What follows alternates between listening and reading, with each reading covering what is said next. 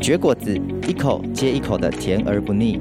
果子是带有人情味的沟通，它出现在童年的回忆，出社会后办公室午茶圈圈，它走进家人朋友的饭后时光，又见证两人爱情的温度。有时它伴随一段增广见闻的旅程，有时又成为节气的伴手必备。让我们一同绝果子，生命展现新色彩。Who choose you will. Hello，各位线上的听众，大家好。我们今天是绝果子，我是柠檬干。当我们在人生路程当中，也许会有酸，会有苦涩，但是当我们在咀嚼的过程当中，会有慢慢回甘的这样子的滋味。我是柠檬干，期待透过今天我们要来讨论的主题是：我一定要很优秀吗？透过这个议题，我们有些的咀嚼，也期待能够在我们生命当中带来一些的回甘。那我们今天要来邀请的今天的来宾是威化饼，请威化饼跟我们听众打招呼。大家好，我是威化饼。诶，很好奇，威化饼你会当初用这个名字，那你觉得跟你自己有什么样的关系呢？呃，我刚从欧洲回来，然后我发现威化饼真的是一个在欧洲很常见的零食，然后我非常喜欢。然后它的口感就是松松软软，然后又甜甜蜜蜜。然后，呃，跟我的个性也有一点相似，我是一个非常个性非常柔软的人，然后也是非常情绪化的人，所以我觉得，就是当咬下去的时候，那个内内馅的滋味，其实也是很可代表我是一个很情绪丰富的人。嗯，是。那我们今天邀请情绪丰富的威化饼，要来跟我们聊聊这个必须很优秀吗？那为什么会想到邀请那个威化饼来？就是，诶，印象中好像曾经在你整个成长的过程当中，有一些这样子的一些的经验。那好不好，请威化饼先聊聊，在你小的时候啊，你的父母怎么在呃，对于优秀这件事情怎么样在要求，或者是怎么样在。呃，陪伴或帮助你们。嗯，我成长在一个一家四口的小家庭，然后妈妈是全职的家庭主妇，所以他们就他呃妈妈就亲自带我跟一个小三岁的小我三岁的弟弟，嗯，就是带我们两个，就是陪伴我们成长这样子。然后我小的时候，呃，妈妈就非常。呃，很认真的盯紧我们两个的功课，对，所以就是每一次的作业，不管是国语、数学还是其他科目，就是每一项作业他都会很认真的盯着我们写完，然后也要求非常严格。那时候小时候我们要常常练那个生字簿，嗯、然后我妈就是很常，就是看到我写很丑，他就会全部擦掉，然后叫我重写。对，那你在那过程当中？我觉得小朋友写作业是想赶快把它完成，好不容易完成，结果又被妈妈这样子擦掉，要重写。你的当下的心情是？是小时候会很不懂为什么，就觉得我有写，然后可以交出去就好了，但为什么妈妈会要求这么多？嗯、不过后来想想，我的字还有我的耐心也是在那个时候练出来的，所以我觉得，所以我觉得不只是字写的漂亮，然后我觉得在。练习有恒恒心跟毅力这件事情上也帮助我很多。是是，哎，那如果说妈妈这样子的去要求，或者是去希望你们做到好，好，那当然可能有的确有时候会，嗯，会会觉得哈，为什么要这样？但是也是有得在当中得到祝福。是，那想问问看威化饼，那如果过程当中如果没有。达到妈妈的标准的时候，你会对自己会有一些什么样的情绪吗？嗯，第一个就是当然会非常的沮丧，就是可能小的时候，因为基本上课业就会是我的生活重心，所以当这件事情没有做好的时候，当然受到父母的指责，就会 很自然的就会也会责怪自己说为什么没有做好。不过。慢慢长大，到了国中、高中，有发现生活中除了课业，然后慢慢也有其他事情的时候，就不会这么的，嗯，不会这么在意，说我一定要没有可能那时候小时候成绩的要求，可能九十分以上，或者是或者是全班前五名之类的。对，虽然我必须很感谢啊，我就是在过程当中，其实大部分都是有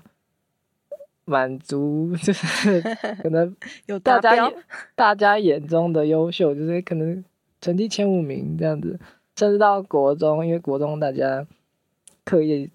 难度提升，然后但所以大家成绩差异更大。就到国中，我只有一次第二名，所以其他每一次段考都是第一名。我不知道听众听到这个是什么感受，只有一次第二名，其他都是第一名。对，那不知道那对于欧亚炳来说，那一次第二名给你带来的冲击又是什么？那一次第二名真的让我印象深刻，就是我都是从我国中同学的观察，然后他们会觉得我看起来非常沮丧，甚至看起来快要哭了。不过我当然我我自己的情绪其实是还好，不过我还是有很多的迷茫，就是诶，我第一次感受到第二名，然后然后也去认真思考说，诶，那我每次第一名，我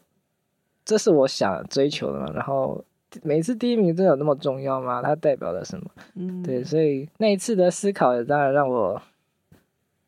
非常的，就是没有体会过第二名之后，然后我就会知道说，哦，其实我的人生目标其实并不是第一名。嗯，对，是。但在那个过程当中，刚刚讲的是你对自己的一些的咀嚼跟一些反思。那呃，爸爸妈妈在这过程当中。有，因为你因为你一直都第一名嘛，因为那一次第二名，有跟一些什么样的压力，或者是说一些什么话吗？鼓励你，或者是责备你？其实我印象没有到很清楚了，不过我相信爸妈应该是没有说太多责备或是难听的话，所以我觉得应该是还好。嗯，而且就那么一次，所以我相信在下一次之后，其实爸妈也不会会一直。惦记着我那一次第二名，对。那要不要聊聊那个？刚刚是说国中嘛？那进入高中之后呢？嗯、呃，进入高中之后，我在我是在桃园第一志愿，然后就读科学班。那科学班是它不是透过会考招生，它是独立的考试。是，然后那个考试是非常困难的，对，对国中生来说。然后，当然我就很顺利的考进，然后当然这就是压力的开始，因为 它除了是第一志愿之外，我们学的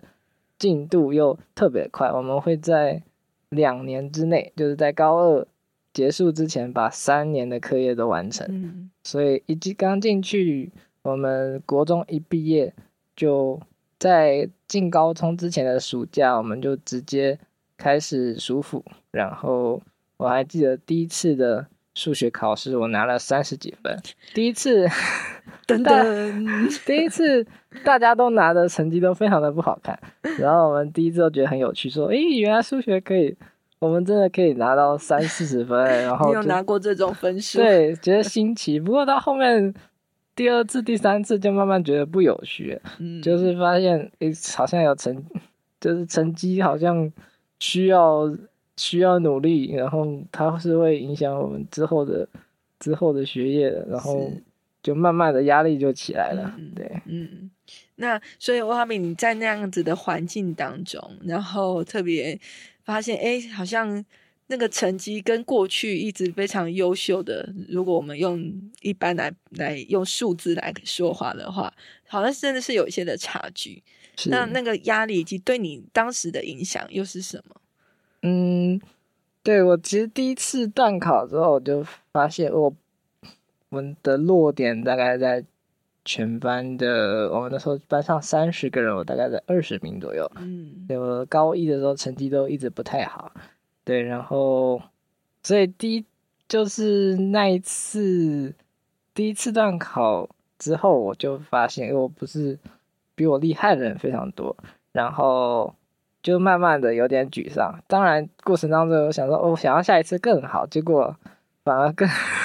努力了之后，反而掉得更低，最低的时候好像掉了二十四名吧。哇，那真的是就是让我非常的沮丧。后来我就有点在非常灰心的状况下，就有点小小的放弃。当然那时候就没有放太多心思在课业上，因为上高中之后也参加了很多活动比赛，然后有没有其他事情可以让我转移注意力，就没有把心思都放在课业上了。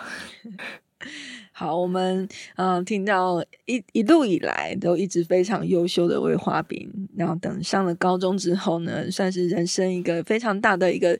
挑战跟挫折。对，好，那我们要先暂时休息一下，我们回来之后呢，我们要再来听听魏华饼在这个转折以及他有一个新的发现之后，又带来他什么样的影响。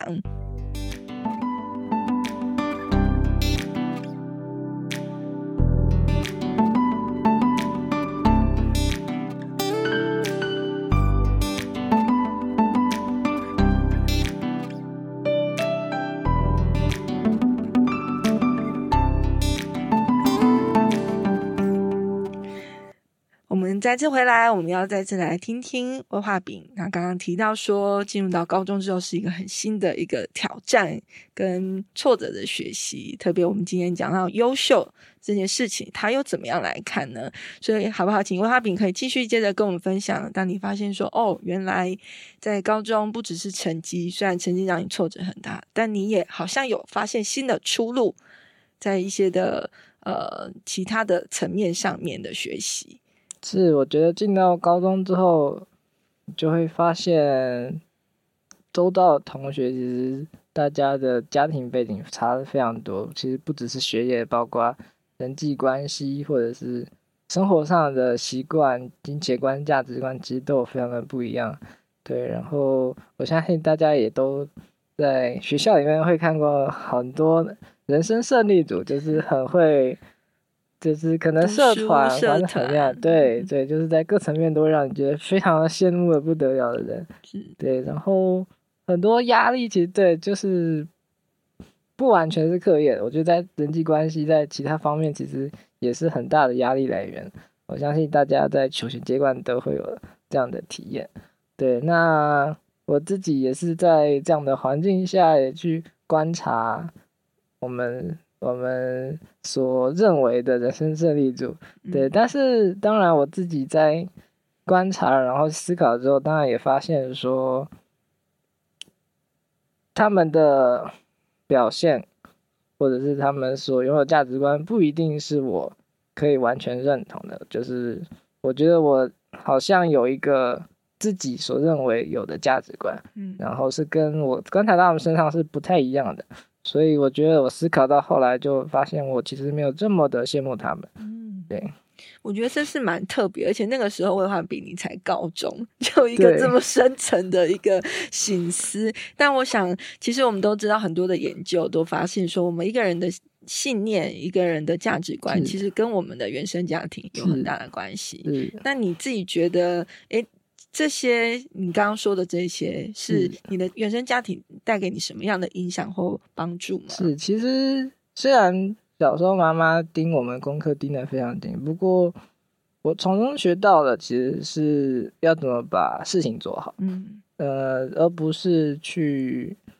完成到一个名次或者一个目标。对，我觉得我这是我家里带给我非常大的礼物，就是不管我的父亲还是母亲。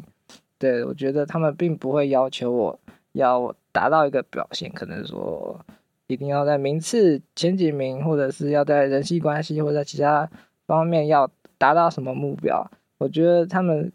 教导我的一个价值观就是我要把事情做好，我在我能做的范围内把它做好就可以了。对，所以我觉得这就是我可能不会这么羡慕，或者是。去想要努力的完成某些目标的原因，嗯、对，哇，这是真的是一个非常棒的礼物。那我想，呃，以外边，你现在呃刚刚有说你从呃刚从国外回来，是，那我相信你在这段时间，你现在呃现在已经是大学的这个年纪，其实接触到更多，看到更多，甚至我们呃。有机会去接触到这些所谓的优秀，可能是原生呃家庭背景，真的是那个聪明才干、学历呃，或者是外貌、嗯、各方面都有更多的接触。嗯、那这些接触又对你来说，让你有一些什么样不同的学习，或者是带给你一些不一样的一些刺激吗？嗯，当然有。我觉得在从上高中到上了大学，然后到海外读书，其实可以看到更多以前没办法、没有想过的事情，有各方面都有可能在。人生在追求学业跟他的事业，或者是在他人际关系，或者是在各样的表现，其实都让我蛮大开眼界。然后也是在不同文化底下，就是可以可以看到每个人他的价值观，对，是非常不一样的。所以我觉得在过程当中，我自己吸收到，我也是慢慢在不停的思考当中，就是在国内或者在其他的地方。吸收到完全两种截然不同的价值观的时候，就会在思考当中要怎么去 说服我自己。对，还在，我觉得还在还在思考当中。我觉得那个文化冲击真的是。还在我的里面慢慢沉淀当中，毕竟我才刚回来。是，但我觉得刚刚我他们有提到一个文化的冲击，嗯，这也让我想到，其实，在我们整个华人的社会里面，其实我们过去常常被要求跟期待的，的确就是像我们今天讲的那个优秀是比较狭义的，就是可能成绩、课业。然后，呃，可能你读的学校，或者是你以后的工作，你的收入，对，甚至是外貌，嗯，等等的，用这些来定义我们这个人的价值，定义我们的成功。那其实我自己也是在这样子的一个呃家庭背景或者整个文化当中。这样子的成长，所以我过去其实常常会挣扎的，就是我可能跟文化饼不同的是，我我觉得我永远达不到我、嗯、我父母的那个标准，嗯，所以我会成为是一个，虽然我很不喜欢比较，但是不知不觉自己也落入那个比较，然后也觉得说，特别是当自己一直都达不到的时候，嗯、然后就会觉得说，好像下意识的去认同了，好像父母说我不好的这件事情。嗯但我觉得，嗯，可是等到慢慢慢慢的成长之后，也会去发现说，哦，其实所谓的优秀，不能够是用这个单面向的用成绩来定义，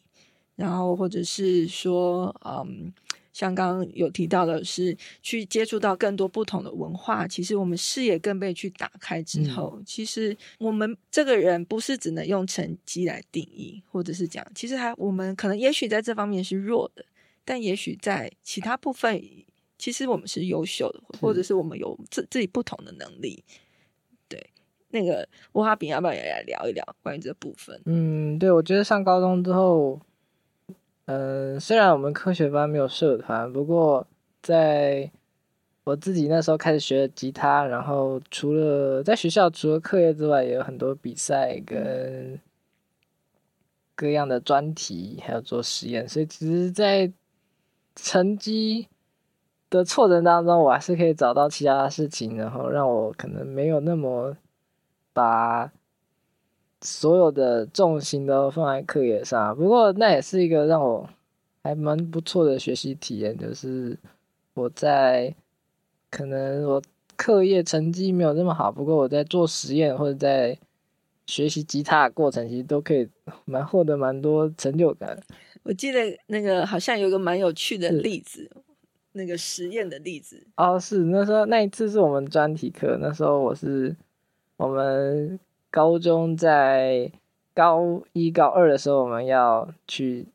大学做专题，然后那时候我们会分科目，然后有物理组、化学组、生物组，还有我那时候是在地球科学组，然后那时候我们的专题还没开跑，然后我先去了